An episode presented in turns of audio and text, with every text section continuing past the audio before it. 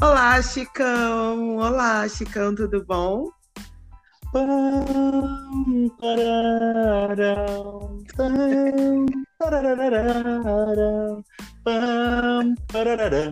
Olá, Gisele! Olá todo mundo que está nos ouvindo! Eu acho que essa minha entrada já deu o clima do que a gente vai estar falando hoje, né, Gi? Já deu o clima, sim. Já deu o clima da animação que a gente não teve no primeiro episódio. Antes de mais nada, muito obrigada por vocês estarem escutando. Esse é o Quase Lá, um podcast sobre filmes que queriam muito ganhar o Oscar e chegaram quase lá. Eu sou a Gisele. E... Eu sou a Gisele e comigo está o Chicão. E hoje, para justificar essa animação, esse momento, esse, esse, ar assim onírico que a gente, que o Chicão já começou, a gente vai falar de quem? Parlez-vous français? Parlez-vous? Comme ça va? Très bien, parle... très chic, très mal Desculpa, todo o meu estoque de, de, de, francês já foi usado agora, então é. acabou. É, o nosso filme hoje é O Fabuloso Destino de Amélie Poulain. Um filme que Não, todo desculpa, mundo Gisele. gosta. Le Fabuleux ah. Destin d'Amélie Poulain. Le Fabuleux Destin d'Amélie Poulain. É, exatamente. Ele é um filme que todo mundo ama e que muita gente acha que, pela popularidade, pelo sucesso que foi, é, todo mundo acha que ganhou Oscar, ganhou coisas, e na verdade ele foi um desses, é, exatamente que bateram na trave, né? Você sabe que eu descobri que tem uma galera que não gosta de, do fabuloso Deixa de Poulain? Tem uma galera Meu assim que, que é, tem um certo. Ah, a gente, a gente não tem amor, Gisele. É gente que é gente acho... com ranço, é gente é, que não sabe talvez. da sabe? A gente é assim, é. Talvez. Eu tenho. Eu conheço mais gente que nunca viu, porque a Poulain, ele. Ele foi muito popular num, num determinado momento, mas a Poulain já está indo aí para seus 20 aninhos, né? E uhum. passou, eu acho.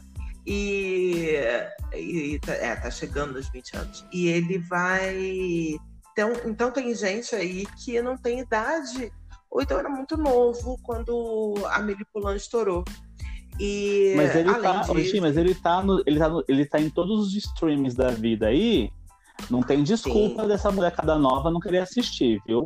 Tá? Sim, não tem sim, essa desculpa, mas eu... não. É aquela coisa, né? Você vai começando por, por outros, então teve gente que não chegou lá. Tem um amigo que eu cito muito, Amélie Poulain, e aí essa, esses dias eu citei e aí eu comentei que, que a gente ia falar sobre isso, aí ele falou: Ah, então já vou ver o filme. Eu falei, não, porque agora você vai escutar o podcast. e você vai ver depois que eu tiver educado você.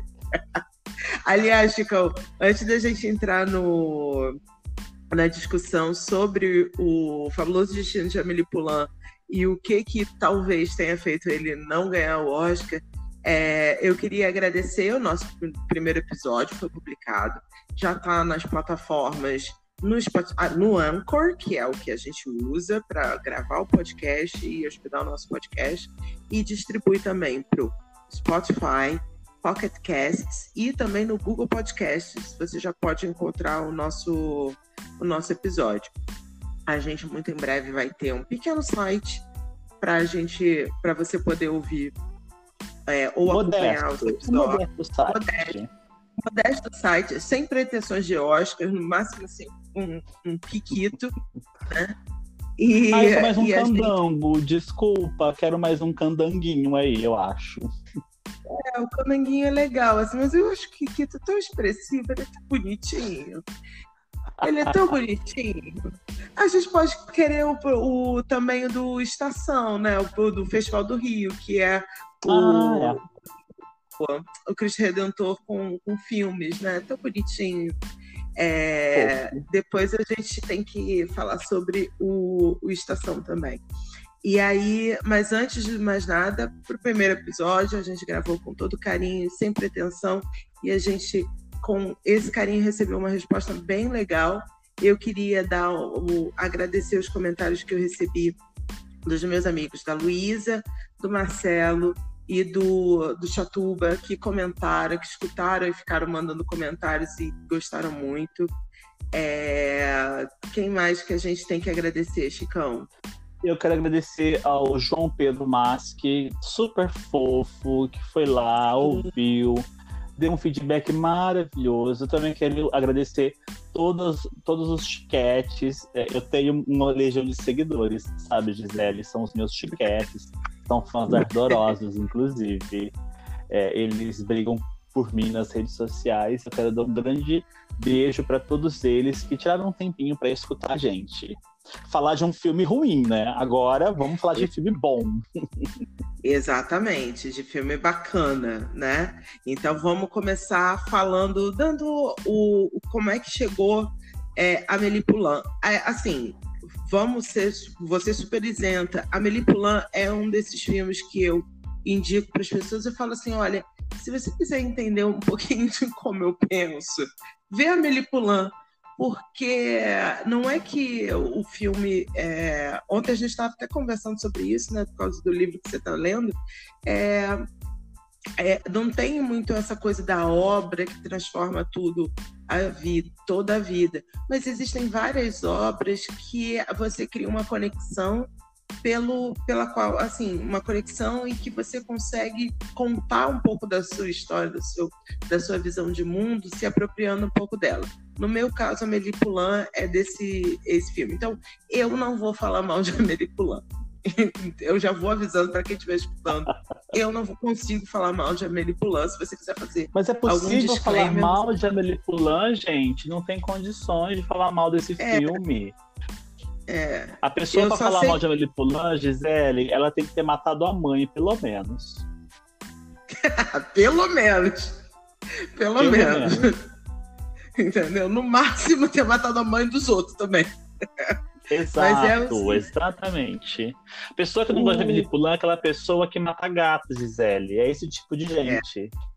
É. é esse tipo de gente, é esse tipo de gente. A, a, pessoa, a pessoa que não consegue sonhar, né? É uma pessoa contra a qual a Poulain ela se coloca no, no mundo. Vamos lá.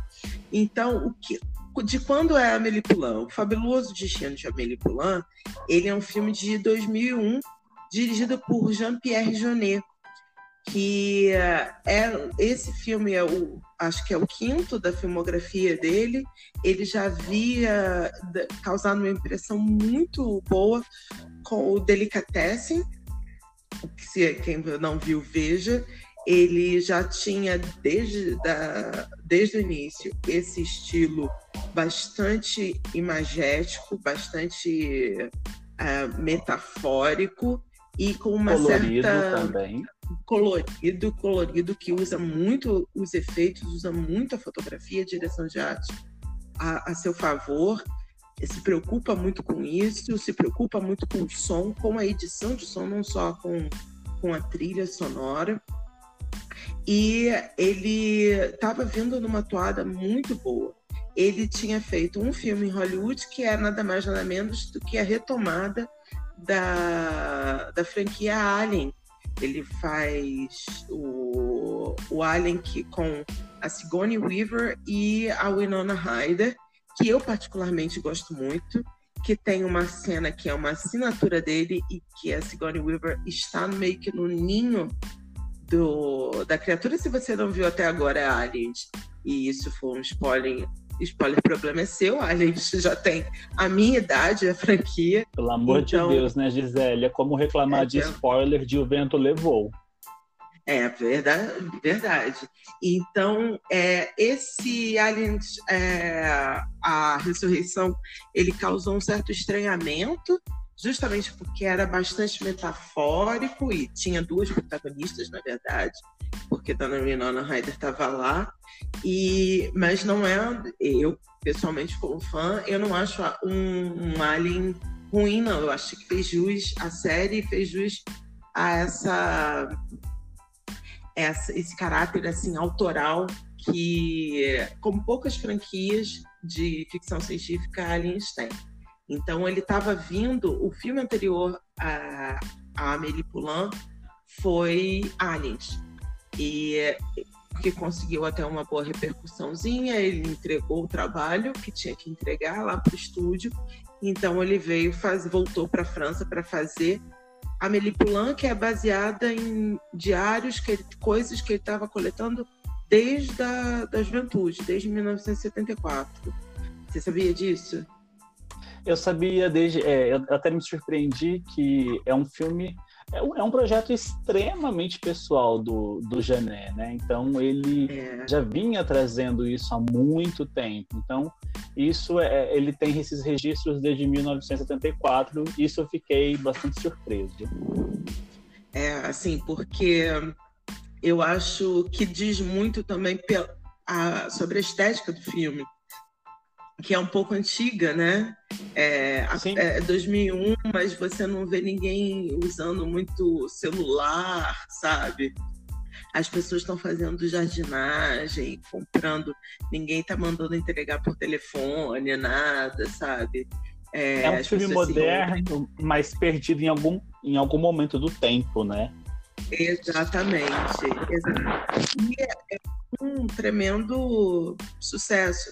Ele custou 10 milhões de dólares e ele arrecadou no mundo todo 174 milhões de dólares. Para você ver o sucesso. Para você ver o sucesso. Pra, aquele negócio que a gente falou no último episódio que é, o não ganhar Oscar não é fracasso, né? É só um dado. E o, ele estreou em abril de 2001 na França e só foi estrear no pleno em, no, em fevereiro de 2002 lá nos Estados Unidos. Ele estava sendo exibido nos festivais.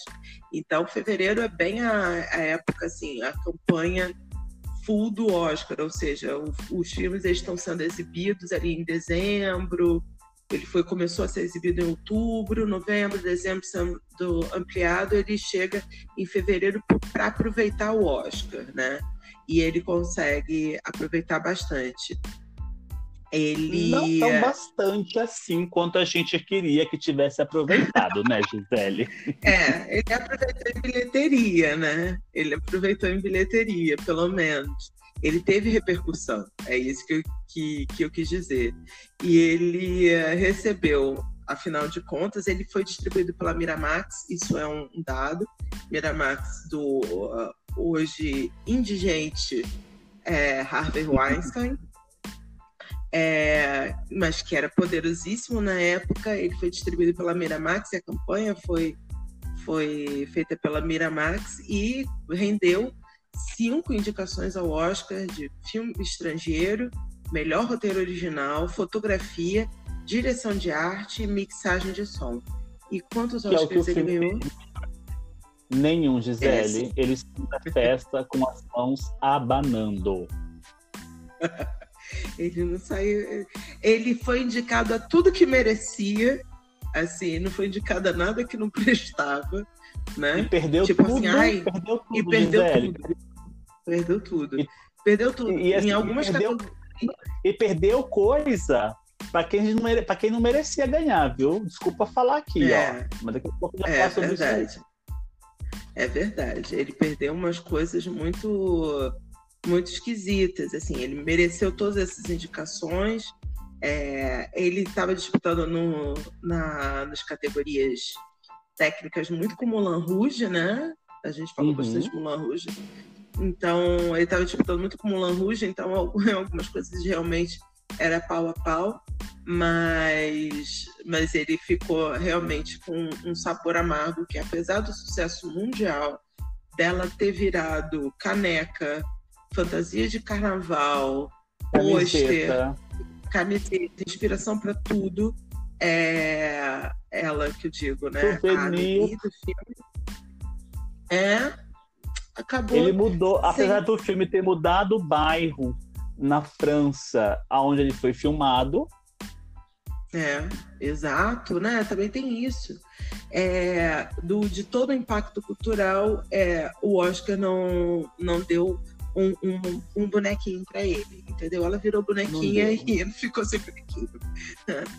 Então, assim, é, foi isso, assim, a, o, de, no, em termos de crítica, também eu estava dando uma olhada, as críticas dele são muito positivas e a, todas elas vão sempre no mesmo tom. Mesmo aquelas que levantam alguma coisa negativa, é, um, que levantam porém, elas sempre ressaltam essa coisa do, do, do universo que o, o Janet cria. Né? Ele cria uma França que não é a, uma França real, que é uma França limpa, uma França com vermelhos e dourados e, e verde, polida demais. E aí tem gente, tem críticos que dizem que é polido demais, que é alguns se incomodam com o com a como é que se Ela é diz? é branca com demais, a, né, Gisele? É branca demais, sim. Mas assim, alguns se incomodam também com o, a ideia de que todo mundo merece um final feliz naquela França. E ao mesmo tempo, alguns se incomodam com aquela com a confusão que é a cabeça da, né, falam, é, não tem lógica o que ela faz. Ela, as atitudes dela são atitudes meio impensáveis, Egoísta. né? Eu vi uma crítica ou... dizendo que as, as atitudes dela são egoístas, que ninguém, ela nunca consultou ninguém é, sobre o que ela ia fazer. A bondade dela é uma bondade totalmente da cabeça dela, nem, nem precisa ser bondade às vezes, né? Então é. a maior crítica que eu vejo é isso. É, exato. E é, mas ninguém entra muito no. Mas de uma, assim, o, a linha geral é que é um filme muito bem feito. Você se identificando ou não com a Amélie, acreditando ou não naquela França, eu acho que o Genet nem pede, para acreditar. Eu acho que é uma crítica muito válida, assim, que o bairro da Amélie e o bairro que o Janet imagina é um bairro muito branco e eu acho que isso se explica pelo fato de que ele está fazendo aquilo das memórias dele. Então, apesar de ele estar tá escrevendo no, no, em 2001 a França que ele está lembrando, a, a, a, imagem, o cenário, vamos lá, o tempo emocional dele é de uma da França que ele que ele viveu. Eu acho que ele não tem uma coisa do no, antigamente era melhor, eu acho que ele não coloca isso, mas, é, obviamente, a população francesa hoje diversa, ou dos anos 2000, que é super diversa, não se vê naquele filme, se vê só nas fotografias que ilustram o filme.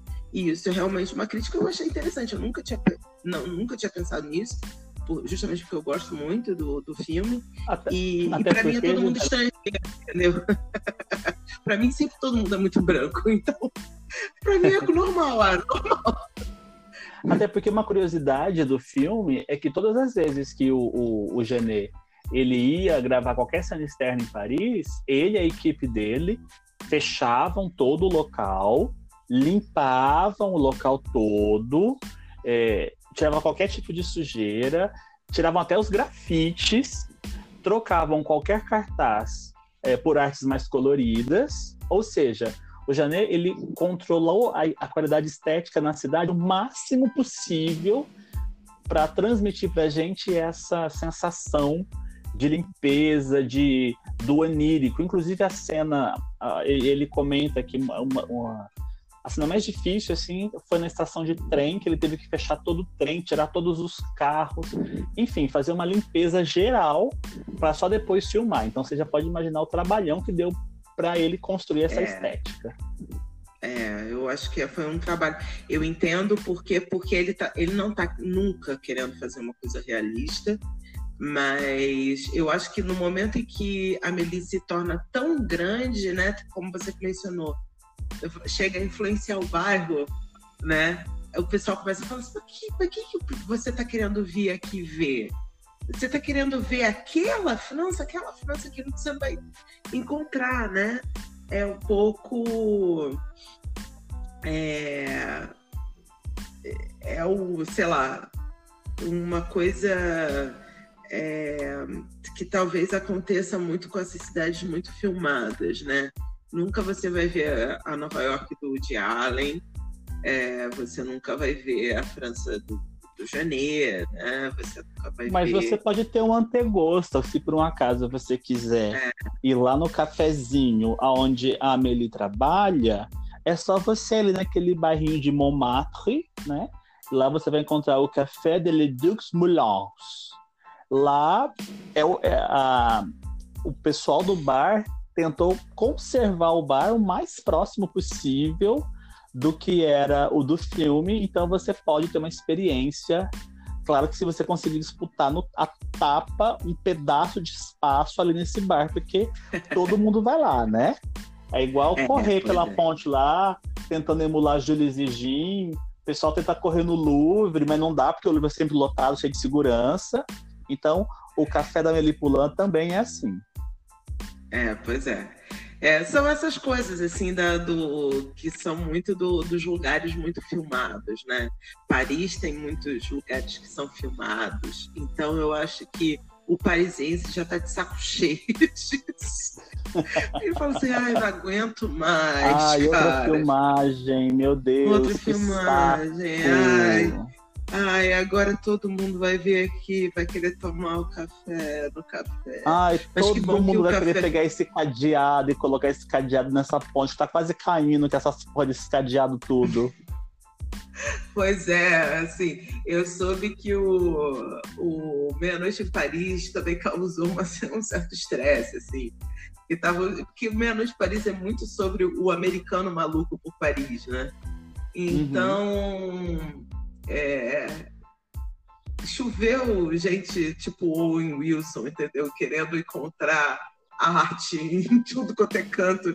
E o parisiense falou assim, cara, não, cara, isso tá cheio de problemas. Você sabe que se eu fosse Entendeu? parisiense... O PSG nunca ganha nada na Copa, na, no, na Champions League, cara, putz. Fala, oi. Não, se eu fosse parisiense, eu sempre ia andar com um, um, um taco de beisebol escondido no casaco, Olha que eu vi esse tipo assim, descia, descia a, a, a, a atacada na pessoa, Gisele, para criar juízo na cara. Eu, hein? É verdade. Eu, hein? Eu e coisa. É, não pode, não pode. Falo ficar dessas coisas, então eu entendo, eu entendo.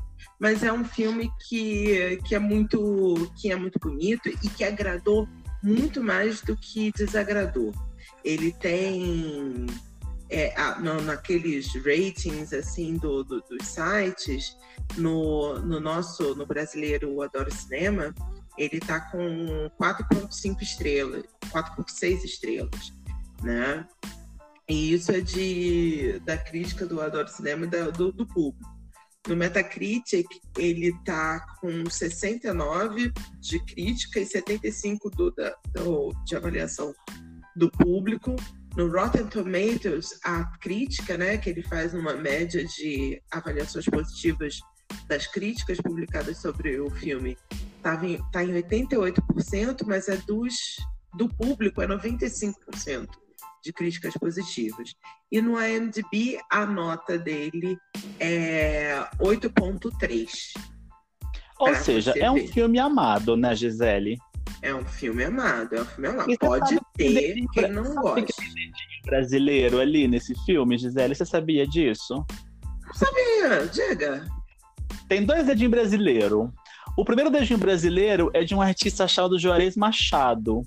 A fotografia do filme, é, toda aquela paleta de cores, do vermelho, do verde, do amarelo, elas são inspiradas nas pinturas desse artista, o Juarez Machado. Então, esse é o nosso primeiro dedinho brasileiro. O segundo dedinho brasileiro é a menininha que interpreta a Amélie Poulain quando criança. É, ah. Na verdade, ela, ela, não é bem brasileira, né? Ela é meia brasileira. Ela é filha de mãe brasileira e pai francês. Ela se chama Flora Guier. Ela nasceu em Paris e hoje mora no Brasil, em São Paulo, onde cursa um curso de design, alguma coisa assim do tipo. Ah, que fofinha! Então aquela fofurice toda é uma fofurice brejeira, então.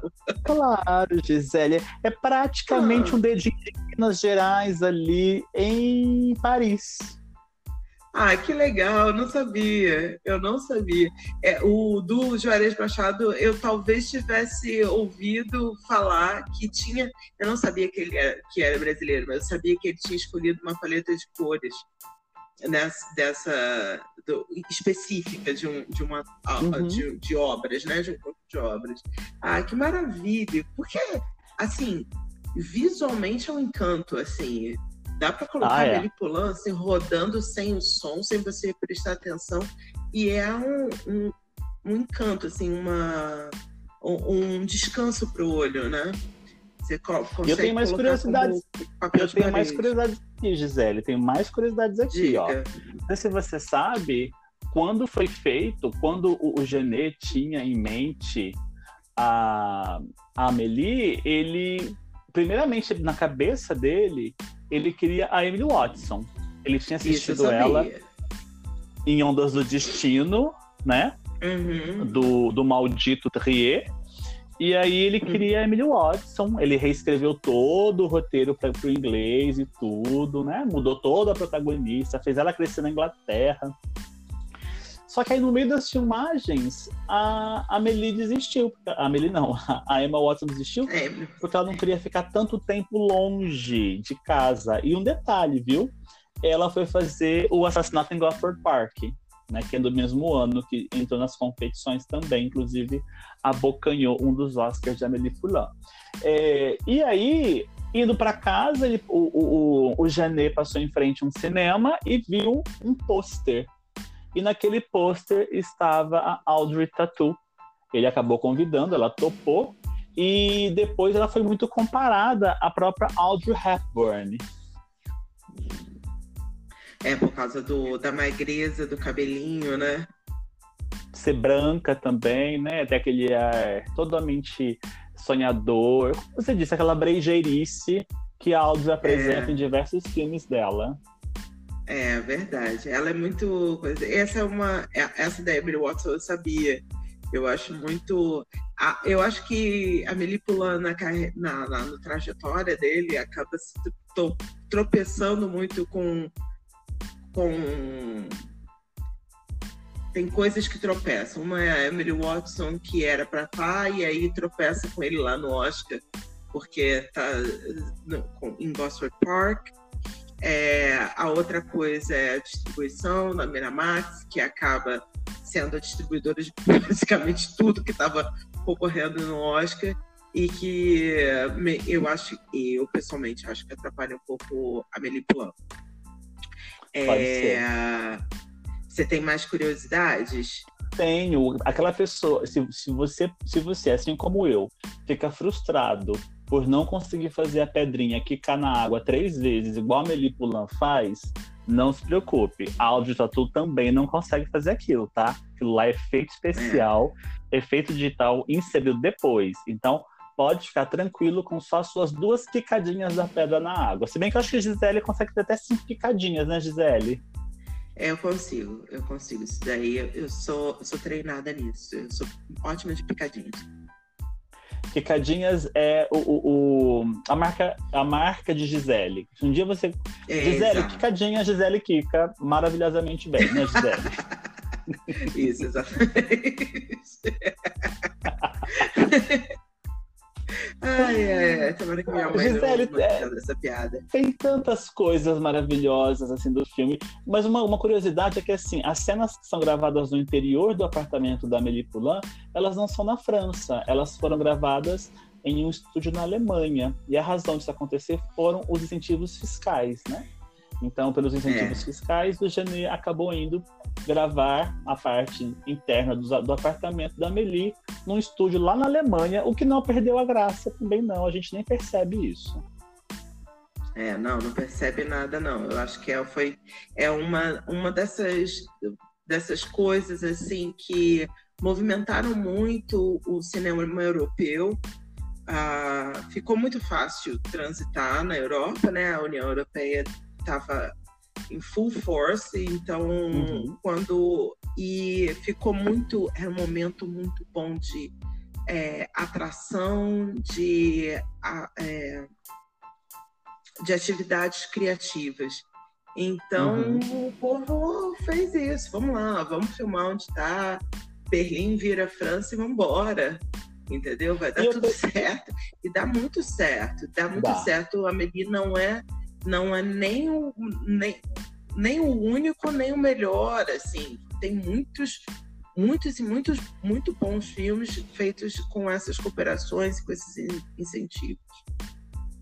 E, e tem só um último, um último é, como eu posso dizer, uma última, uma última curiosidade que isso é muito marcante, até porque é uma das coisas mais marcantes de Amélie Poulain.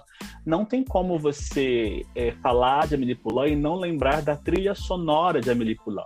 Né? Quando o, o, o Janet tava querendo, ele pensou no filme, ele queria chamar o Michael Nyman. Acho que é isso que se pronuncia, se não for me corrija. Só que aí o Michael era muito caro, né? E ele não conseguiu contratar. E aí alguém deu para ele o CD do Ian Chersen, que uhum. ele se apaixonou completamente e decidiu o que, que ele fez? Comprou todos os direitos da, de um CD, desse CD do Ian, né? E aí e utilizar esse CD, e aí, como presente, por assim dizer, né? O, o Chersen, uhum. ele escreveu o tema original, La Valse d'Amélie, que ele uhum. gravou em diversas variações, e a gente escuta essa variação é, em todo o começo, em todo o filme, e você escutou uma variação dela maravilhosa, entoada por mim mesmo no começo desse podcast. Exatamente isso. Eu sei que é, é realmente uma, um, um, marco do, da música. Tem uma, uma história que dizem porque a Amélie não foi aceita em Cannes. Aceita, né? O filme A Fabuloso, Fabuloso de Amélie Poulain não foi aceito, não, não foi convidado para Cannes. É, e geralmente seria né, um filme, mesmo que ele não entrasse no, na concorrência. O grande filme francês do ano geralmente está em Cannes. E o... parece que um dos motivos, ninguém entendeu muito bem o que, que aconteceu, mas parece que um dos motivos foi que a cópia que o pessoal de Cannes viu ainda não tinha trilha sonora. Ah. Então eles não viram o filme, entendeu? Eles não viram o filme com filme. um elemento com um elemento crucial para apreciação é, o, o, escutar as músicas é, faz a total diferença. Pelo amor de Deus, se você vê o filme e não vê com a música, meu Deus do céu. E um detalhe também, não sei se você prestou atenção, a, a, a Amelie e o Nino, é Nino, né? Que é o, garotinho é, que Nino, ela se apaixona. Nino, isso, isso. Eles não têm nenhum diálogo durante o filme todo. Sim. Eu acho isso maravilhoso. A, a, o único momento em que, na, é um, na verdade, ela fala, né, quando ela liga para ele, dá as instruções, uhum. é, ele não responde, ele só escuta. Uhum. Então eles não, uhum. com, eles não têm nenhum diálogo entre eles o filme inteiro. Sim, o diálogo deles é emocional, digamos, né? É metafórico. É, digamos assim. Exato. Eu acho, eu acho que é um dos elementos mais legais. Assim, a gente depois a gente entra melhor quando a gente discutir, vamos lembrar de, de falar disso. É, e, sem porque... sem contar que o... ah, pode falar. Não, não, não. É, eu, eu tava. Pode continuar. Não, eu ia dizer que o filme ele também fez um boom de bebês batizadas com o nome Amélie, né? Só para você Poxa ter uma vida. ideia, é, de antes de 2000 Poxa. haviam apenas 12, em 2000 só havia 12 bebês na Inglaterra e no país de Gales com o nome de Amélie. Já em 2002 isso foi, isso foi para 250 bebês. Em 2007, 1.100 bebês com Amélie. E nos Estados Unidos, onde a Amelie não estava nem entre os mil nomes mais populares até 2003, de repente ele, ele saltou, sei lá, para a posição de 800 e foi subindo cada vez mais. Então, se você nasceu depois de 2001 e se chama Amélie ou Amélia, com certeza é por causa de Amélie Poulain. Apenas isso, Gisele. Eu, é, eu quero saber, eu quero deixar aqui gravado que se um dia eu tiver uma filha, ela provavelmente vai se chamar Amélia e não vai ser por causa de Amélie, vai ser por causa da minha avó. Minha avó se chamava Amélia. Mas eu vou, eu coloco assim a Amélie por cima de cobertura. Gisele vai contar essa história dizendo que em homenagem à avó, mas nós que estamos aqui no podcast Quase Lá, saberemos a verdade. Ai, meu Deus do céu, você inverte tudo que eu falo. eu tô brincando. Mas vamos lá, então, como é que. Vamos começar, conversar um pouco, a gente já falou um pouco sobre o, os Oscars que a Amelie perdeu, né? Que ela foi indicada. Sim, sim. Vamos pensar um pouco sobre o que, que era aquele Oscar, Oscar referente ao ano de 2001, que foi concedido em 2002.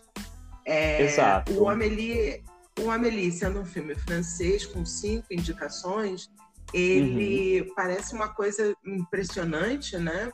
Filme estrangeiro com muitas indicações, mas na uhum. verdade estava num bom momento para aquilo acontecer, porque no ano anterior o tinha, tinha sido o ano do Tigre e o Dragão.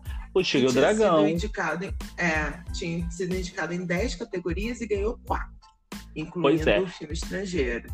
E antes dele, você tinha A Vida é Bela também, né? Que a gente nunca pode esquecer Sim. aquela Sofia Loren odiosa, gritando Roberto no palco, né? Acabando com os sonhos brasileiros e premiando A Vida é Bela. Então você estava num, é. num momento, os filmes estrangeiros começavam a galgar os seus as suas primeiras posições no Oscar. E isso, boa parte devido a Miramax. Sim, sim, boa parte devido a Miramax, exatamente. Tem o dedinho do Einstein aí. Então, você tinha um, um, um, uma expectativa por conta dessa onda de que a Meli o fato de a Amelie ter sido tão reconhecida na, na premia, na, nas indicações é, não criou uma certa expectativa de que algum, alguma coisa ia sobrar para ela, é, principalmente filme estrangeiro, havia a, a dos a, o roteiro também havia uma grande expectativa e então que ela que ia sair com algum Oscar com alguma Mas, premiação, Gisele, a Melissa, se... a, a Poulain seria premiado. De... Se você comparar o Amélie com esses dois que a gente mencionou, o Tigre o Dragão e a Vida é Bela, tem uma diferença muito grande entre eles, porque o Tigre o Dragão e a Vida é Bela conseguiram emplacar na categoria de melhor filme. O Amélie Poulain uhum. não chegou nisso. E se você parar para lembrar também, Amor, Amor do Haneke que também, uhum. figura, também foi lembrado na categoria principal, levou outras coisas, e mais recentemente Parasita também placou a categoria principal, eu começo a perceber que esses filmes muito hypados, assim, os estrangeiros muito hypados, eles só vão conseguir fazer um rapa em algumas categorias quando eles também placam uma indicação no melhor filme. É, mas aqui o... havia uma coisa assim, pouca gente esperava que a Meri não ganhasse filme estrangeiro. É, mesmo assim, tipo, ah, não. foi indicado, mas o filme estrangeiro foi uma surpresa, especialmente se a Meli não ganhasse o, o Oscar de filme estrangeiro, ninguém esperava que, ela per... que o filme é, é, perdesse para o filme que perdeu. Porque indicado com as indica... o grupo de indicações tinha outro filme muito popular, que inclusive o, o no, além de o fabuloso destino de Amélie Poulain, tava o filho da noiva, que foi o o filme argentino. Oi? E você tinha aquele e você tinha um indiano também, o Lagan, que estava vindo com força Sim. total. Sim, mas era assim, o Filho da Noiva era um sucesso brutal. Ele era muito e era muito popular, continua sendo muito popular. É, e inclusive ele foi refilmado, né? Rendeu refilmagem, da Noiva não tem muito tempo. E então, quer dizer, ele é um filme que estava é, muito assistido e era muito simpático. O cinema argentino é um cinema que, que é muito compreendido lá fora, né? Ele tem um, uma o, o, Oscar gosta da, do, do, filme argentino. E, Ô, Gisele, mas você sabe que a, para mim ali a coisa começou a dar errado quando Terra de Ninguém ganhou o Globo de Ouro. Sim, aquilo ali ninguém entendeu. Mas aí é, começa a, a, começam as forças. Tem uma outra coisa. A gente está falando muito da Miramax. A Miramax estava com a com o pratinho dela esse ano cheio, cheio. Ela estava distribuindo, estava com várias coisas ali. Ela no... não estava dando, ela estava distribuindo. É, ela tava, ela faz campanhas muito intensas no Oscar, fazia, né? É, faziam campanhas muito intensas para emplacar. E eu acho que a Amélie foi o filme que sofreu com a intensidade das campanhas, sabe? Aquele aquela criança que quer muita, muita, muita, muita, muita, muita coisa. Aí o pai compra, sei lá, a coisa mais grandiosa que, que existe, mas né, ou começa a ficar cansado disso, de atender sempre aquele menino mimado chamado Harvey Weinstein. Então eu acho que, de certa forma, nesse ano, a, a Miramax cansou o... Era uma campanha que estava desde outubro, como eu tinha comentado. Eles, a, a, o, o filme foi comprado e começou uma campanha de sempre de Amélie Poulain. Amélie Poulain nos festivais, Festival de Chicago, Festival disso, daquilo, estreia em Nova York, estreia em Los Angeles, estreia não sei o quê. Então, toda hora tinha alguém publicando alguma coisa sobre Amélie Poulain. Terra de Ninguém, pá, entra e Terra de Ninguém era o filme sério, o filme sobre tragédia, né? Os outros filmes não, não tinham esse, esse aspecto e era ainda por um, por um conflito ainda muito recente. Então acaba que o pessoal fala assim, ai, chega, chega, Harvey, vou fazer o que eu quero agora. E aí. Ô, Gisele, entra... você não acha que foi um negócio assim, por exemplo, ó, Uh, ai, quer saber de uma coisa? Eu não vou votar no Amelie, não, porque ful... todo mundo já vai, já vai votar no Amelie. Então, Sim. eu vou votar nesse aqui. Aí acho que todo Sim. mundo começou a pensar nisso, e quando foi ver, o outro ganhou. sim, sim, eu fico meio chocada, assim, que todo mundo, quando foi pensar, falou assim: ah, eu vou votar nesse daqui que é o mais sério, eu vou votar nesse daqui que não sei o quê, porque eu quero dar do contra. E era, para mim, eu me lembro claramente de pensar, pensar que a Meli tinham dois que eu achava, eu achava que a Meli ganharia, que, que ela tinha boas chances. Roteiro e, uh, e o, o, filme, o, o filme estrangeiro. Eu achava que ele era simplesmente o filme estrangeiro que todo mundo estava tava do, do, qual todo mundo falava, então ele ganharia. É, mas é uma categoria dada a surpresas, dada a esquecimentos, né? E você, quando você para para pensar os filmes que não foram indicados, tipo que Terra de Ninguém, que não é um filme que todo mundo lembra e não é um filme ruim não, tá gente? É um, não, não um é filme, ruim. não é ruim não dizer que ele tá, não tinha méritos é, é, é ser injusto. Mas o, quando a gente para para pensar que a, o, não estava indicado ali o, é, os filmes, filmes estrangeiros ali que estavam muito populares, como O Quarto do Filho, do Nani Moretti, eu fiquei bem chocada que o quarto do filho não foi, né? Não foi, de, não foi indicado. Terra de Ninguém meio que estava pegando o lugar de o quarto do filho entre o, os indicados. O Elogio do Amor do Godard não tinha sido indicado. Você tinha o brasileiro também, o Abril Despedaçado, né? Que também não foi tinha um Abril Despe...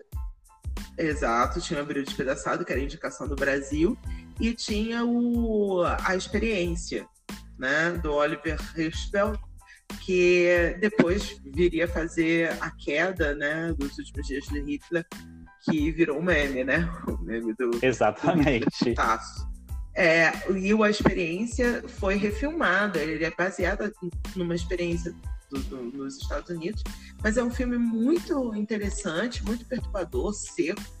E eram três filmes que estavam causando bastante é, burburinho e que nem chegaram.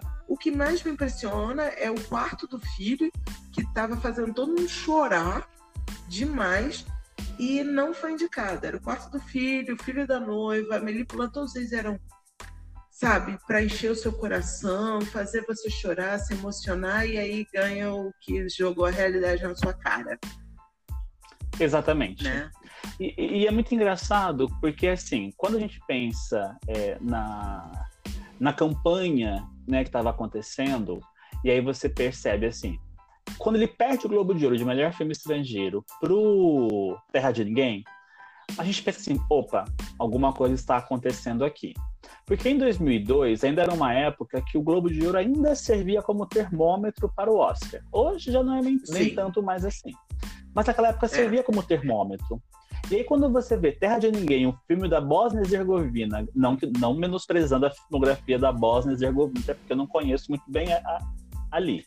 Mas quando esse filme ele desbanca o favorito pela associação dos jornalistas, aí você começa a perceber que alguma coisa está errada. Tá, aí parte pro Oscar. Aí começa lá, né? Uh, era, um, era um. Aliás, aquele ano de Oscar foi um ano esquisito, porque foi o ano que premiou Ron Howard, né?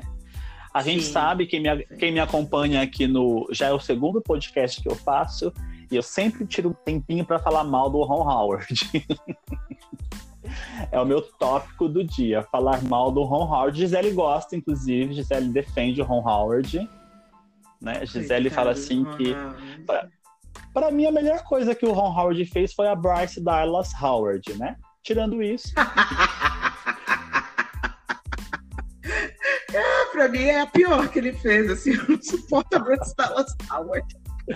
Para, Gisele, aquele episódio, aquele episódio de Black Mirror não é nada se, se não fosse aquela carinha plástica dela, para.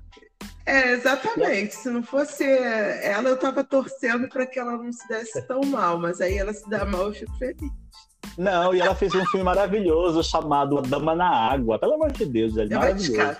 Pelo amor de Deus. Pelo amor de Deus, a Dama na Água é pior. Nossa do céu. A Gisele, quero... a Dama na Água é um filme injustiçadíssimo. Inclusive, podemos falar sobre ele futuramente e por que, que ele não ganhou Oscars. É porque, Mas continua. Porque alguém falou assim: por que, que a gente inventou que esse cara sabia dirigir filme mesmo, hein? É, vamos sair daqui de fininho, ninguém vai ver. Quando o, o Shyamalan viu, não tinha ninguém na, na festa dele. Foi isso que aconteceu. Mas, Mas bem, continuando, lá, Gisele. Fala aí, Ron Howard um era horrível. Enfim, era um ano que tinha uma mente brilhante do Ron Howard. Sim, é, sim, sim. E, mas além do Ron Howard, naquela, a pessoa, ah, mas eu tinha. Não, gente, você tinha O Senhor dos Anéis, do primeiro. Você tinha Assassinato em Gosford Park você tinha Entre Quatro Paredes e você tinha Mulan Rouge. Ok, uhum. se você uhum. pensar nesses cinco melhores filmes, você pensa, nossa, que seleção, que seleção merda. De fato, era uma seleção muito bosta. É, inclusive, uhum. aqui a gente percebe muito o dedo do Harvey. Porque se não uhum. fosse o dedinho do Harvey, Gisele, você acha que um filme como Entre Quatro Paredes estaria entre os melhores filmes? Não, embora eu goste do, do, do, filme pelos atores, mas não, não estaria, não. Só, Gisele, só gosto da Cissy Space aqui gritando Everything! E joga o, o, o, prato na parede, só. Que é bom. Sim, né? sim. É, e dizem que a Marissa Tomei carimbou o Oscar dela por Meu Primo Wanda aqui nesse filme, né? Porque você sabe que tem muita gente que fala assim que ela não merece, que ela não ganhou aquele Oscar primo Vini, coisa nenhuma. Meu primo Vini. Meu Isso, primo meu primo Vini. Vini. Eu, eu confundi o Vini com o Wanda, que é de outro é, filme. Com o peixe chamado, peixe chamado Wanda. Vamos embora. Marissa não, Tomei é- roubou é... Laura Bacal, meteu a mão na Laura Bacal ali naquele, naquele momento. Mas enfim. E aí, o que, que você tinha de real... O que, que você tinha de melhor naquele ano? Mulan Rouge, Gisele. Mulan Rouge era o melhor da uhum. coisa toda. E curiosamente, os diretores não refletiram os filmes, porque você teve é, além do, do péssimo do Ron Howard que levou, você tinha Robert Altman, né? No filme que era O Canto do Cisne dele, era, foi o último filme que ele fez. Você tinha o David Lynch, Gisele. E você tinha o Ridley Sim. Scott. Né? Que é nem... um, um, cara ali para ganhar também, assim, tipo, se você quisesse jogar, entendeu? Fazer uma roletinha, tirar o Ron Howard e dar para qualquer um desses seria justo. Porque esse Falcão Negro em Perigo, embora não seja um grande filme dele, é um, uma grande direção dele. É um filme Exato. que você fica estonteante a direção. Tipo, como é que alguém juntou? Tem que ser Ridley Scott. Operário Porque padrão, por, por, operário padrão, você premia o, o Scott, Gisele. Pô, tem, pô, tirou meu argumento. Não, é exatamente. É, não é? Que tem Thelma Louise no currículo. Que tem que é mais no currículo, Gisele? Lembra aí outro, outro filme grandioso dele, que eu tô esquecendo agora o Ridley Scott, ele é, tem Gisele, aliens. Ele, ele, tem, tem Gisele. ele tem ele o tem Gladiador, ele tem Blade Ele tem outro. Então, Gladiador. Ele também meteram a mão nele, Gladiador. Mentira, eu adoro o Steven Soderbergh e eu defendo ele até a morte. Mas continuando. Aí, Gisele. mas você tinha o David Lynch. Mas não, premiaram o Ron Howard. Aí aquele ano foi aquele ano em que o Sidney Poitier ia receber um prêmio honorário, né? E aí uhum. começaram aquela onda. Nossa, meu Deus, só o Potier ganhou de melhor ator, negro e tal, tal, tal. E nenhuma atriz ganhou. Aí, Gisele, premiaram a Halle Berry. Cara, ano. pois é, pois é. Pois é, porque isso. Gisele, premiaram a Halle Berry. E essa semana eu tive, eu tive a disfarçatez. Porque assim. Eu, porque de assistir Mulher coisa, Gato, assim, eles... Gisele. que tava passando na televisão, você viu porque tava passando na televisão? Não, Gisele, eu, eu, eu, assisti porque eu queria assistir mesmo a Mulher Gato. É, porque o que, o que eu ia falar é o seguinte: é, eles tinham um, um, era assim, um, como é que se chama, uma barbada que era o Denzel Washington vai ganhar o, ia ganhar o, o melhor ator. Ele ia ganhar melhor ator porque o Dia de Treinamento é um filme grandioso maravilhoso. Não. Era a melhor atuação dele da, da, da vida dele? Não. Mas você senta e fica vendo dia de treinamento, que eu acho. Um, eu gosto muito de filme de ação. Então eu acho que dentro do, do, do gênero, né, é um dos melhores filmes. Mas você senta e você fica vendo o dia de treinamento. E todo desmonte, você fica vendo Denzel Washington. Então, uhum. você sabia você sabia que o Russell Crowe não ia ganhar, apesar não ia de toda ganhar. aquela campanha. Você sabia que o Champagne ainda tinha muita má vontade, o pessoal não gostava da cara dele ainda. Apesar de uma excelente interpretação. Exato. O Tom Wilkinson é um fofo, Adoro mas não ele. ia ganhar. É, Também exatamente. Não. Gosto muito de dele ter sido lembrado. E o Will Smith estava ali porque ele fei, tinha feito o Ali, era um projeto de paixão dele. Né? E porque o Will Smith Exato. é um grande ator disfarçado, no, né, soterrado pelo, por ser uma grande estrela. Mas o Will Smith Exato. é um grande ator. Ele, Gosto ele só está precisando ele só está precisando daquele do, do, do projeto puro, certo, né? o projeto certo, do projeto certo. O Ali teve problemas que não eram do Will Smith, então ele foi indicado mas você sabia que o Denzel Washington ia ganhar. Aí você me dava Hail Berry para fazer um parzinho. Entendeu? Exato. Para fazer parzinho e para beijar na boca do Adam Brody no palco, né? Então. Aquilo foi, isso foi muito ridículo, cara.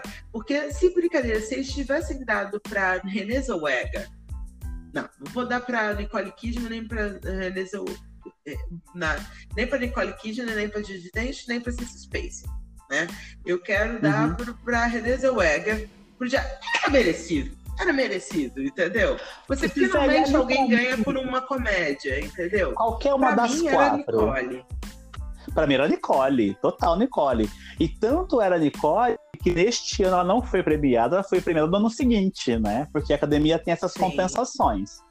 O Denzel Sim. tava ganhando aqui porque ele não ganhou por Hurricane no ano anterior, porque perdeu pro Kevin Spacey. Aí. Exato.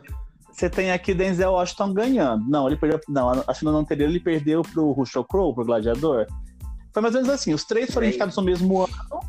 Foi Kevin Spacey, Denzel e Russell Crowe em três interpretações fodásticas. Aí o Kevin Spacey ganhou no ano. Aí acho que o Russell Crowe ganhou no ano seguinte e o Denzel ganhou no ano seguinte, porque a academia tem essas compensações. E é, não, a... no, ano, no ano anterior o Denzel não foi lembrado, não. 2001 ele não foi lembrado, não. Mas ele e perdeu aí... sim. Por Hurricane, ele perdeu por Kevin Space, Space em beleza americana. E o Russell Crowe é... também perdeu por Kevin Space. Ele, o Russell Exatamente, aí eles... aí eles fizeram distribuição. Isso, compensaram... Mas é igual e o Champagne também estava indicado em 2001. Tá. Olha só, gente. Nada, Gisele. Aí você teve a compensação da Nicole Kidman. Ela perde pro Mulan Rouge e ganha por as horas. Não que eu não ache merecedora das, por, pelo Oscar, mas eu ainda acredito que a, a Julianne Moore fez estava eh, melhor no filme do que ela. Uh, uhum. Eles recompensaram a Renée Zellweger, porque a Renée Zellweger foi indicada este ano por Jared Bridget Jones. No ano seguinte, ela foi indicada de novo por Chicago, não ganhou o Oscar, rasgou o vestido de ódio, aí depois ganhou por Cold Mountain um coadjuvante, né? Que eu acho que a única coisa Isso. que tem de bom filme é a, a Renée Zellweger. Aí, você... também acho. O Dent acho que não ganharia por, por Iris, nem a Ceci Spacek, né? Eu acho que é. a disputa era René e Nicole. Mas como começou esse boom todo? Ah, nunca premiamos uma atriz negra, nunca premiamos uma atriz negra, blá, blá, blá premiaram o Halle Berry. Eu acho que foi um, é. um arrependimento da academia, porque o filme não é bom. Não gosto daquele filme. Aquele filme tem a cena de sexo mais sem graça de todos os tempos, mais sem tesão de todos os tempos, né? Você tem o Billy Bob Thornton ali mostrando é, as partes íntimas no filme. Ah, enfim, aquele filme me dá um desgosto na alma. É. É, enfim, é, o 2002 foi um ano muito esquisito do Oscar, que eles distribuíram as coisas, tentaram fazer oh, distribuição exemplo, mental das coisas, não isso, passional. O Jim Bradman, isso... que ganhou por Iris, o coadjuvante. Quem esperava o Jim hum. Bradman ganhando, Gisele? É, não. É ele ganhou mais por Mulan Rouge. Ele ganhou por Mulan Rouge, não por Iris. Foi indicado pelo filme errado. Foi indicado é, pelo filme errado, né? Você Eu, tinha ali. Desses daqui, desses daqui a gente estava apostando em Emma Kellen ou, ou no Ben Kingsley? Olha, tinha uma galera apostando muito no Ben Kingsley, tinha uma galera apostando no, no, no McKellen. Eu me lembro do John Voight também, falar assim, olha, será que não tá na hora de repremiarmos? Ethan Hawke não, Ethan Hawke sempre é uma personal não grata no Oscar, acho que as pessoas não gostam muito é. dele ali, não entende o que aconteceu. Mas você teve também uma atriz coadjuvante que ganhou por um filme onde ela não é a coadjuvante, né? É, exato. A Jennifer Connelly, ela ganhou ali. Enfim, aí você vem a, a o filme estrangeiro, pronto, perdeu lá, manipulando, ganhou Terra de Ninguém, o filme da Bósnia-Herzegovina, repetindo o feito que ele tinha conseguido no, no, Oscar, no, no Globo de Ouro. Roteiro original, aí você pensa, poxa, vai ganhar Aqui, Gisele, eu me lembro que o, o fabuloso Destino de Amélie Poulain não era o, o preferido, não. O preferido não. era Amnésia. É. Uhum. E, não, e realmente é um roteiro legal do Nolan.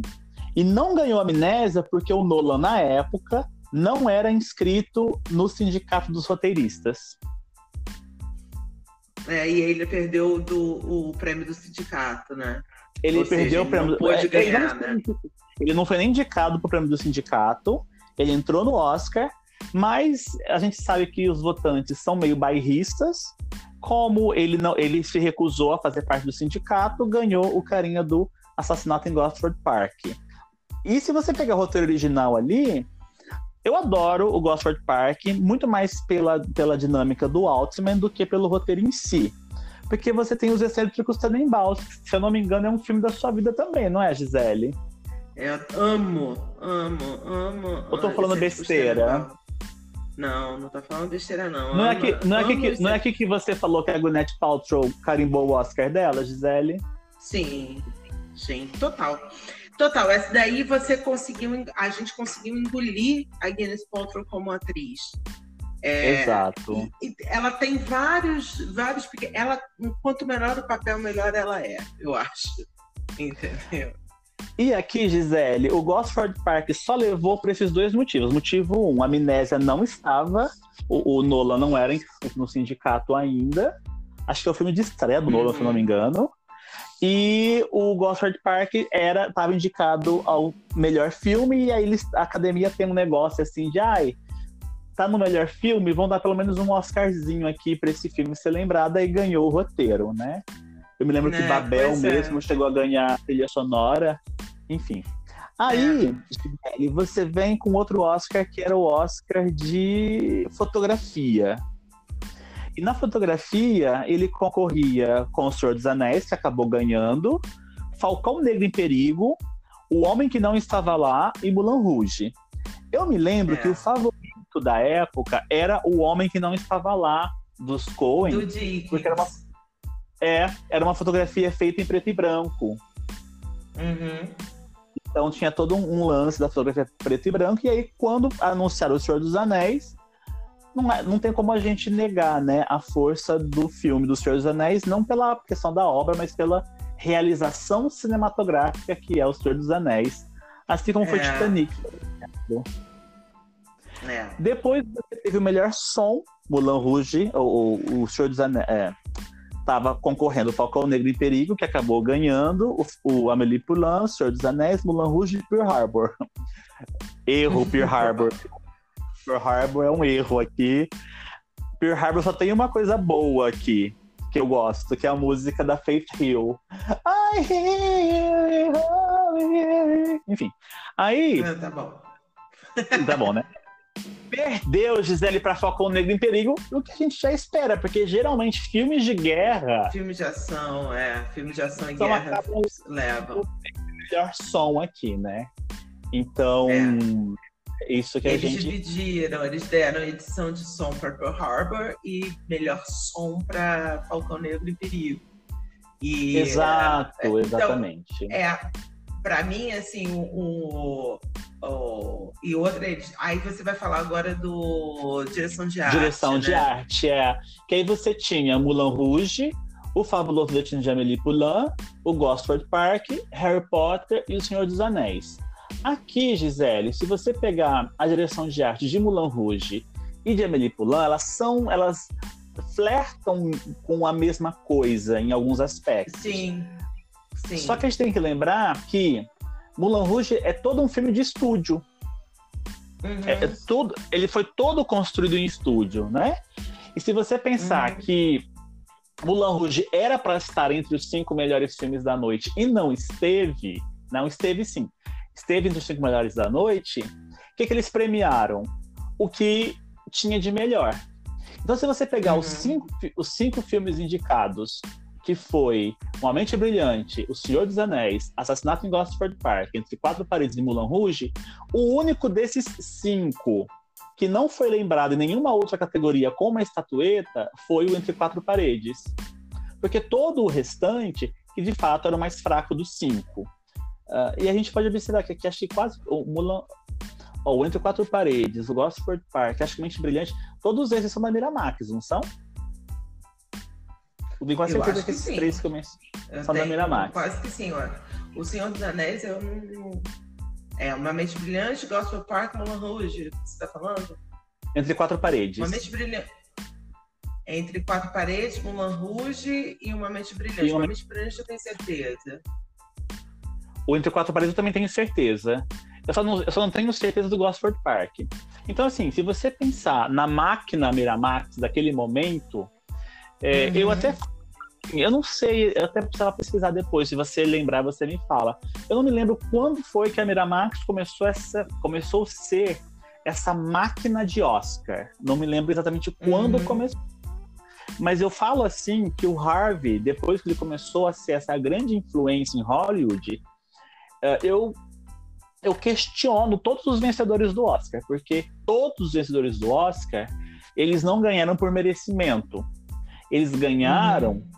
pressão. Eu nunca esqueço Nicole Kidman dizendo que quando ela ganhou o Oscar de melhor atriz, ela fala assim que ela foi obrigada a agradecer o Harvey no discurso dela.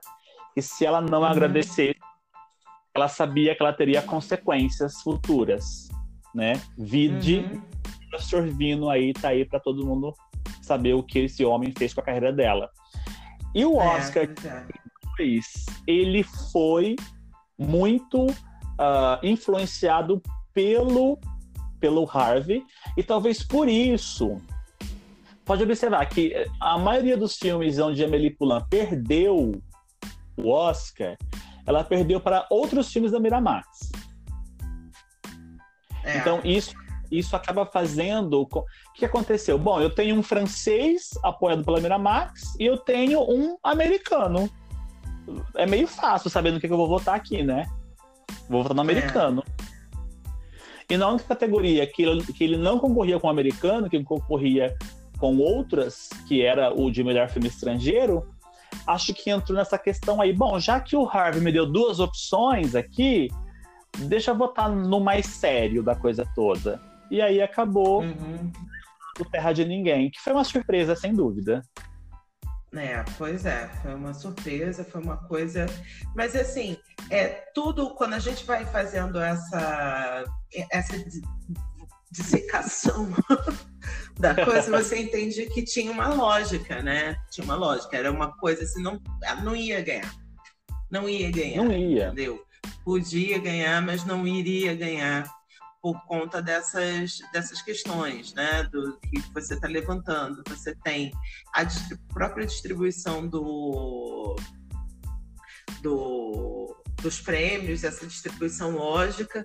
O momento da academia não estava muito legal, a academia não estava escolhendo os melhores filmes, ela ela estava colocando as pessoas certas, mas premiando as pessoas erradas. Você estava brincando do Ron Howard, assim, é, mas é muito claro que o Ron Howard ele não, não merecia, sabe? Não é ele não merecia porque ele não é um bom diretor, é pelo conjunto de obra que ele ainda não apresentava. E eu acho que isso é uma coisa que a gente vai falar 500 vezes do no do, do, do, na, do podcast, que é não, do Ron Howard a gente vai falar 500 vezes, mas o mas eu acho que a gente vai falar sempre que vai ter é, é, tem filmes, tem vencedores do Oscar que é, ganham sem apresentar o, o portfólio antes, né? Não fazem Exato. nada estonteante, nada assim. Nossa, uh, uh, outro, eu tenho aqui o, vou te, vou te dar um exemplo. Rose e eu estava lembrando do que, que foi a, a interpretação da Marion Cotillard, né? Ela, uhum. aquele filme, você pode falar várias coisas, comentários sobre, fazer vários comentários sobre o filme, mas aquela interpretação da Marion, ela entrou, botou a, a, o, o, pé na porta em Hollywood de uma maneira assim que você não conseguia é, não lidar com ela, não dar um Oscar para aquela mulher, entendeu? Muito embora, né? Não me lembro. Tinha Julie Christ ali, né? Exato, exatamente. Muito embora você tivesse um outro corpo. Então, ou você tem um, um background, assim, né, um portfólio, uma, uma carreira, ou você é o está trabalhando para isso, ou você faz uma coisa muito estonteante. Só que aí sempre que é o caso do artista. Assim, do... É, exato. É uma coisa assim que você depois pensa até que ah, não era nem tão bom, não precisava nem tanto, mas assim, a experiência é tão nova, é uma coisa tão diferente que você você quer premiar. É, e mas nesse momento, né, em 2002, quando a gente está falando, a academia está tentando ser racional, distribuir o, os prêmios, sabe? Ela está tentando não acumular. Era meio lógico que, por exemplo, em algum momento, eu me lembro que é, com o Senhor dos Anéis era uma certa angústia, porque, pô, o Senhor dos Anéis foi reconhecido aqui, aqui, aqui. A Duas Torres foi reconhecido aqui, aqui, aqui. E aí, quando finalmente o, chega o retorno do rei, a academia não tem jeito. Ela tem que derramar um caminhão de Oscar em, em Senhor dos Anéis pelo, pela bagagem que pela tem. Pela realização, né? Pela realização, que ela podia ter feito no primeiro. Entendeu? Sim. Que ela podia ter Mas feito no primeiro. Mas preferiu esperar, né? Ela preferiu esperar preferiu... até o final E que bom isso, que esperou, pelo menos mostra... assim, Annie Lennox foi lembrada com um Oscar, né? Você adora Annie Lennox. É, pois é. Pelo menos ela saiu fazendo, mas ela mas demonstra muito como a academia estava tentando ser lógica, entre aspas, política, entre aspas, porque política é, é de maneira efetiva, eficaz, dar sinais bacanas, ela demorou muito e está demorando ainda a dar. Eu acho uhum. que é, e você via até pouca paixão, assim, né? Não vamos dar um, o Oscar para a pessoa que a gente ama, vamos dar o Oscar para a pessoa que é mais útil para a gente, vídeo Ron Howard, né? Então, Exato. Que não fez mais nada. De... Mentira, isso. eu falei que ele não fez mais nada, mas eu, você me lembrou que ele fez Frost Nixon, que nós já comentamos isso. do meu que eu detesto, é. você adora, enfim. É.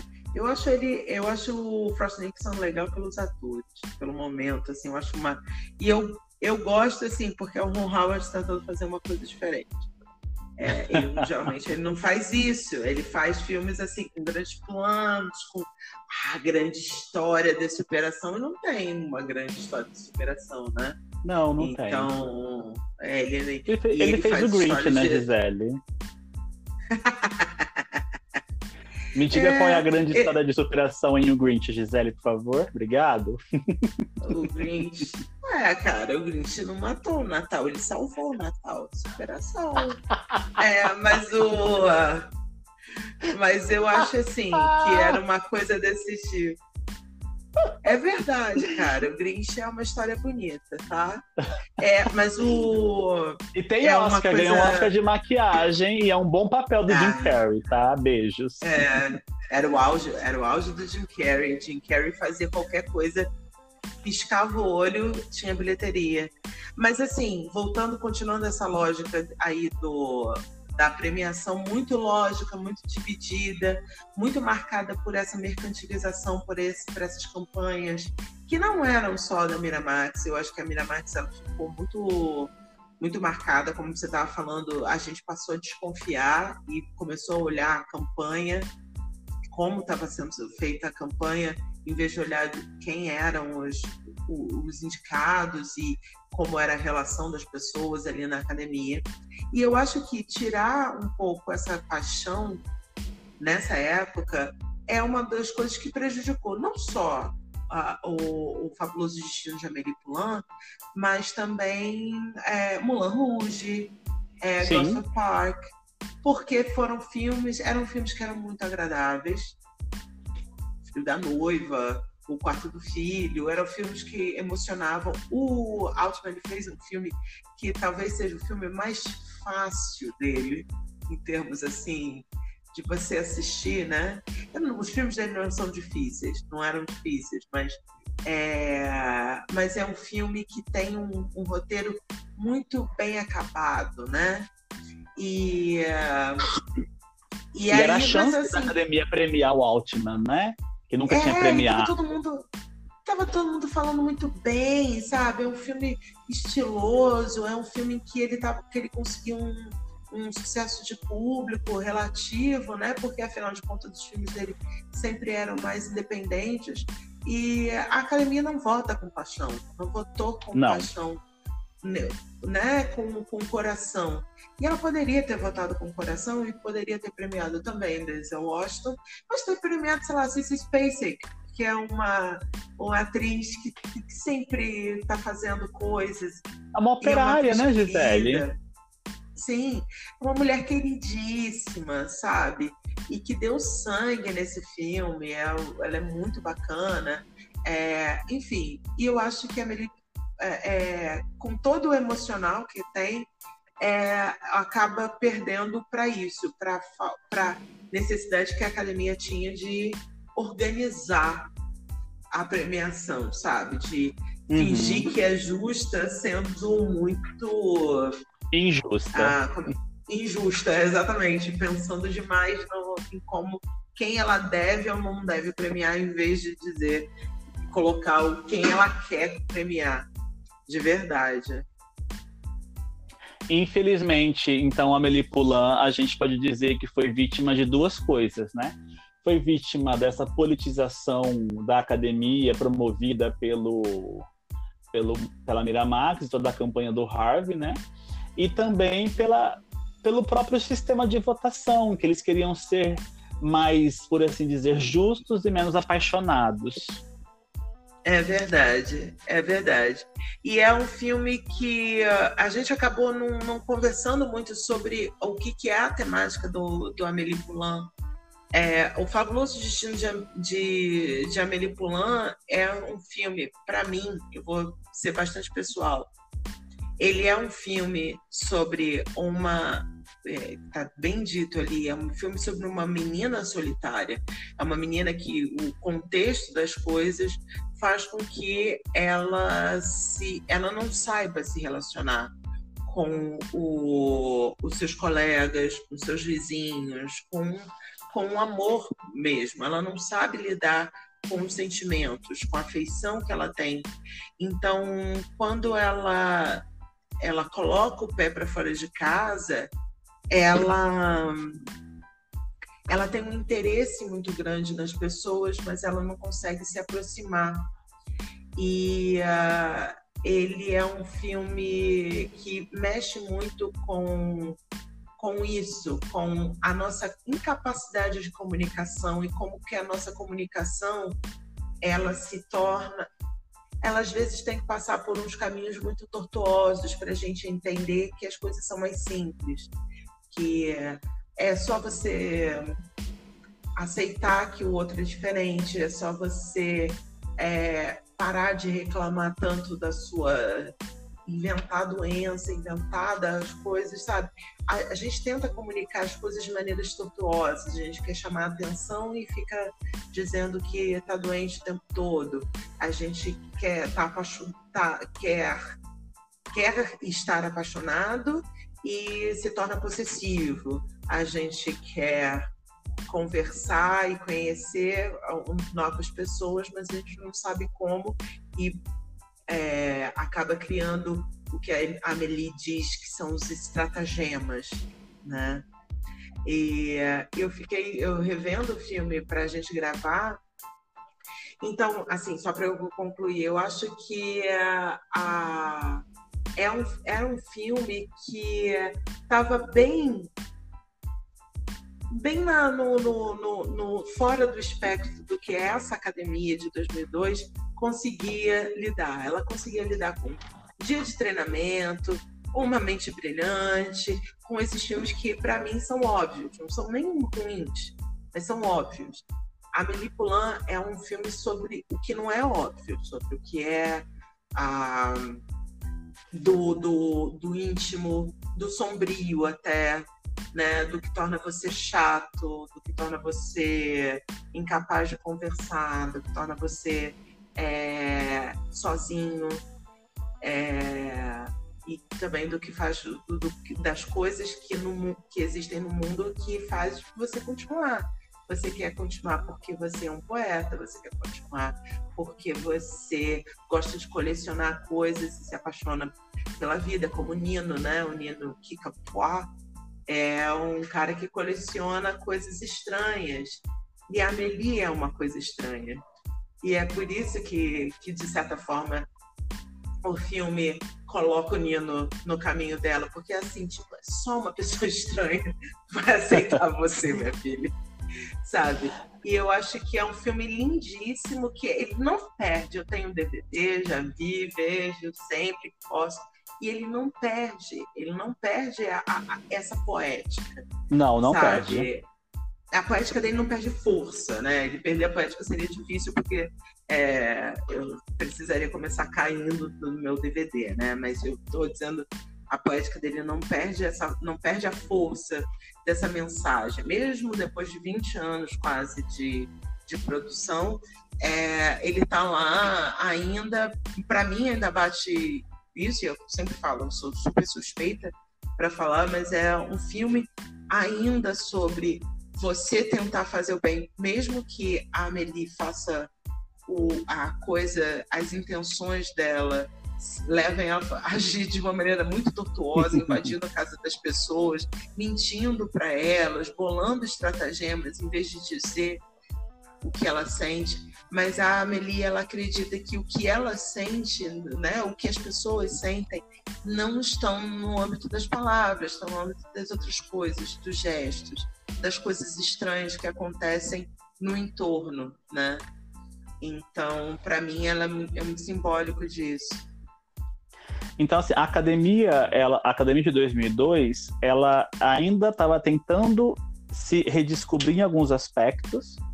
E um filme como Amélie Poulain, se você pensar, prestar bastante atenção, tanto Amélie Poulain quanto Moulin Rouge, Assassinato em Gosford Park, os próprios Senhor dos Anéis, apesar de terem ganhado alguns prêmios, uh, note que não emplacou muita coisa nas categorias principais. Uh, o próprio Cidade dos Sonhos, do, do David Lynch, que recebeu uma única indicação.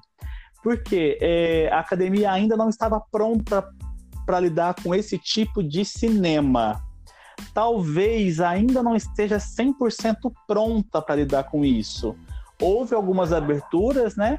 Eu considero que a premiação do Senhor dos Anéis é muito mais uma premiação pela produção, pelo evento cinematográfico que o Peter Jackson conseguiu realizar, do que de fato da academia premiando uma obra de fantasia. Uh, eu uhum. encaro que o, o Oscar dado para o Heath Ledger, por Batman, Cavaleiro das Trevas, é muito mais um Oscar dado por, por uma questão póstuma do que de fato um Oscar dado. Eu acho que se ele tivesse vivo, ele não ganharia o Oscar. Eu tenho isso com muita nitidez para mim. Porque a academia Também ainda. Concordo a academia ainda peca em premiar isso. Tanto que eu fiquei muito surpreso quando premiaram A Forma da Água. Porque é um filme que entra nessa, nessa seara da fantasia, mexe com algumas questões assim, né? Uh, e aí eu uhum. me surpreendo com a premiação da Forma da Água, porque eu ainda tenho para mim que a academia ainda não está totalmente pronta para o, o diferente. Ele ainda premia aquilo que está dentro da zona de conforto. É, por mais que haja uma diferençazinha assim, mas ainda ah, essa diferença está dentro da minha zona de conforto, ela não está indo muito além. Talvez por isso a Nelly Poulain não tenha sido premiado nessas, nessas categorias, mesmo nós sabendo que merecia. É, exatamente. Eu acho que é uma. Mas é um filme que não precisou do Oscar para ser o que é. É um filme que que é encantador, que eu recomendo muito que, a, que as pessoas vejam, porque é um filme que você reconhece. Eu acho que ele teve muita influência em, em, filmes posteriores. Eu acho que as pessoas perderam. Amelie é um desses filmes que foi um filme que chancelou, tipo, deu permissão para o pessoal fazer filme romântico de novo, sabe? não, não ia ter os filmes da, da Netflix que você gosta de, de assistir, sabe? Essas coisas é, que, que hoje é, a Netflix está sendo muito inteligente em sempre ter no catálogo, ajudar produções de filmes que são românticos, sabe? Bonitos. É, nesse sentido, assim, que fazem você se sentir aconchegadinha Amelie é, é, um filme que coloca isso, entendeu? Eu posso, eu posso fazer com que o mocinho e a mocinha sejam esquisitos, sejam diferentes. Eu posso contar uma história rocambolesca e vai funcionar, sabe? As pessoas se sentiram muito abertas a, a isso e eu acho que ele marcou, assim, foi uma volta. A comédia romântica estava se perdendo. Né? A Amelie não é uma comédia romântica, mas o filme romântico estava meio perdido. E eu acho que a Amelie entra com, com isso. A Amelie e Mulan Rouge também. É Exato. outro. A Mulan Rouge, Mulan Rouge você sai meio pesado, né? De Mulan Rouge. Porque Mulan Rouge, infelizmente, não tem um final feliz. Mas o... a, gente, a, gente vai, a, gente vai, a gente vai falar futuramente de Mulan Rouge aqui, viu, Gisele? Porque é um filme que chegou e não, e não levou também, tá? A gente vai contar futuramente ah, sobre isso acabou aqui. de dizer que acabou de dizer que levou Oscar. Não, Gisele, para, por favor.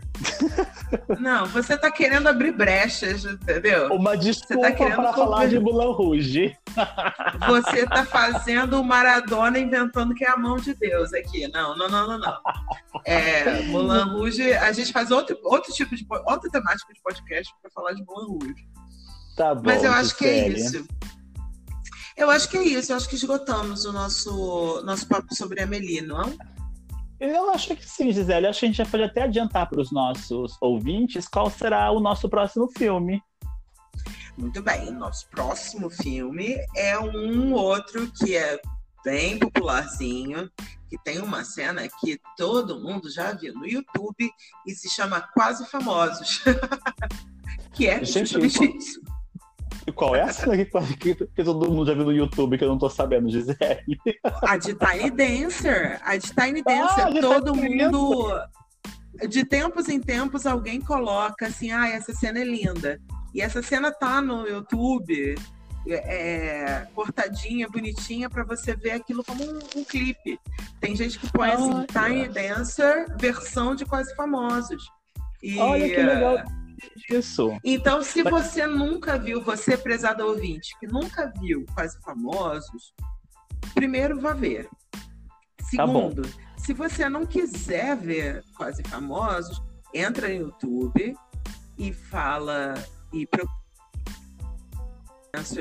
Quase Famosos ou Almost Famous. E você vai ver essa cena, é a música Tiny Dancer de, do Elton John, é, cantada pelo elenco do, do filme todo. Uma cena lindíssima. Aliás, Uma cena é, lindíssima. eu tenho uma relação afetiva muito maravilhosa com este filme. Revi ele essa semana, mas essas e outras histórias a gente vai deixar pro podcast de Quase Famosos. É isso aí, gente. Muito obrigada pel, por- pela audiência de vocês. É, escutem a gente no Anchor, no Spotify, no Pocket Casts e no Google Podcasts, ou no seu tocador de podcast, porque o, o RSS já está lá. A gente vai distribuir o nosso podcast já já num site bonitinho para vocês, mas você pode entrar em contato com, com a gente no, no- pelo Instagram. Já o meu Instagram é banana underline fishes, porque eu sou a banana fishes. O Instagram do Chicão é Arroba tudo sobre Chicão com X e sentiu. exatamente. E a gente se vê no próximo podcast com outro filme que chegou quase lá. Tchau, Chicão, até a próxima. Tchau, Gia, até a próxima. Grande beijo. Beijo.